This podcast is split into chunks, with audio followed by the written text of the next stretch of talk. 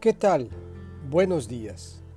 Espero te encuentres bien y que hoy la vida se manifieste como signo de la bondad y la generosidad de Dios. Es miércoles 31 de marzo y escucharemos el evangelista Mateo, capítulo 26, versículos 14 a 25. Surge una pregunta.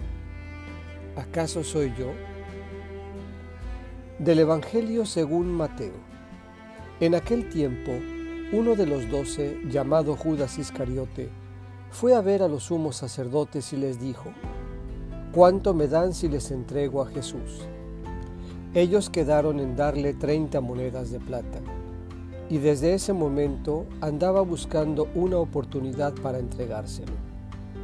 El primer día de la fiesta de los panes ácimos, los discípulos se acercaron a Jesús y le preguntaron, ¿dónde quieres que te preparemos la cena de Pascua?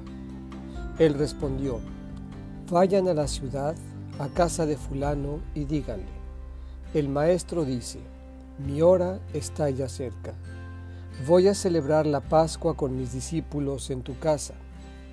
Ellos hicieron lo que Jesús les había ordenado y prepararon la cena de Pascua. Al atardecer, se sentó a la mesa con los doce y mientras cenaban les dijo, Yo les aseguro que uno de ustedes va a entregarme. Ellos se pusieron muy tristes y comenzaron a preguntarle uno por uno, ¿acaso soy yo, Señor? Él respondió, El que moja su pan en el mismo plato que yo, ese va a entregarme. Porque el Hijo del Hombre va a morir, como está escrito de él, pero hay de aquel por quien el Hijo del Hombre va a ser entregado. Más le valiera a ese hombre no haber nacido. Entonces preguntó Judas, el que lo iba a entregar, ¿acaso soy yo maestro? Jesús le respondió, tú lo has dicho.